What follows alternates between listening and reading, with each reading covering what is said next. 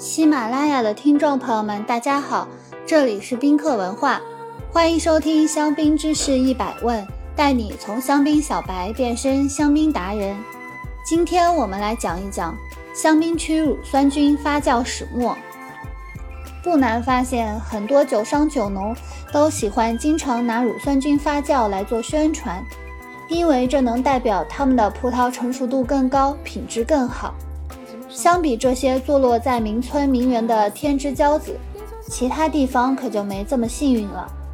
香槟区接近百分之八十都做乳酸菌发酵，毕竟每年的气候变化会直接影响成熟度。我们知道，法国除了阿尔萨斯，可能香槟区就是最难成熟的产区了。苹果酸这种尖酸的口感，在经过苹果酸乳酸发酵之后变成乳酸。口感会更加柔和，但是这个过程也同样风险重重。酿酒师们相信，香槟区葡萄中的天然乳酸菌更能准确达到降酸，同时缓和口感。由于十二月份的温度不能保证二十度的发酵需要，往往需要使用与酒精发酵相反的控温方法——加热。然而，能源伴随着经济消耗，相比大财团。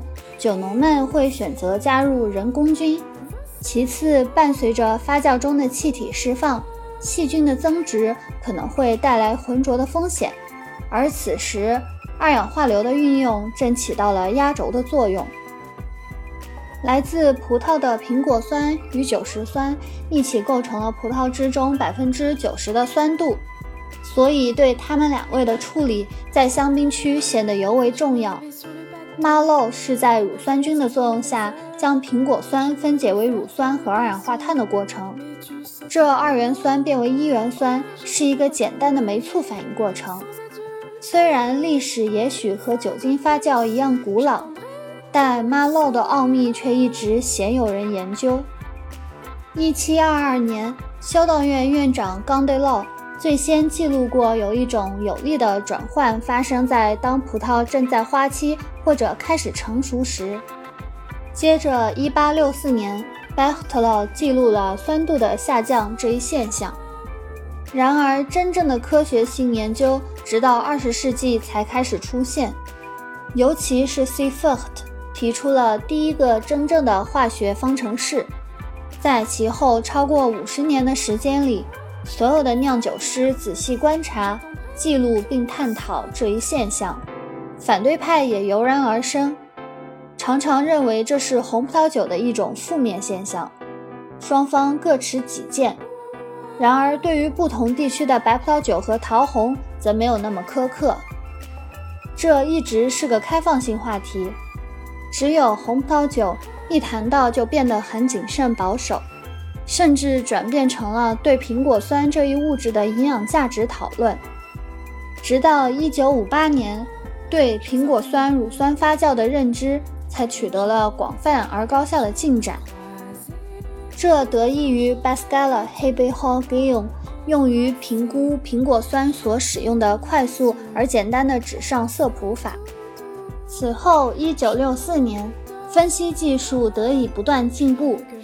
酶序列自动检测或 IRTF 技术可以更加精确地通过酶这一中介检测到苹果酸的量。乳酸菌发酵可以让红葡萄酒变得口感更加柔滑、圆润，以及提高微生物条件的稳定性。而至于降酸的作用，则必须要考虑到所属产区的条件，如德国的黑皮诺，由于纬度较高且环境寒冷。降酸作用就会显得尤为显著。至于白葡萄酒，乳酸菌发酵通常会在北部产区进行，典型的如霞多丽酿造的酒、香槟和勃艮第白葡萄酒，用于芳香型的葡萄品种雷司令、长相思等，结果则往往是差异很大且收益更小。而南部产区酸度较低，则往往会带来黄油香气。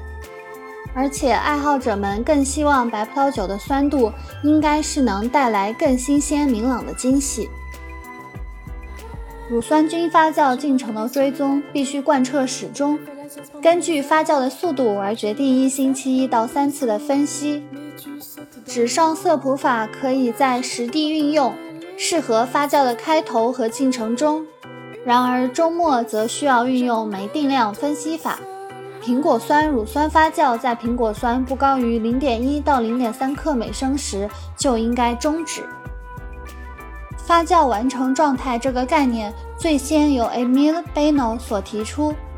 在发酵完成糖转化为酒精后，酵母的数量不会变化，然而活力逐渐降低。在最后一部分糖转化为酒精之后，酵母也开始分解自溶。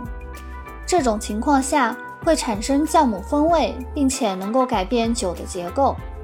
因为蛋白质胶体的释放，酒变得更加圆润、更加柔滑。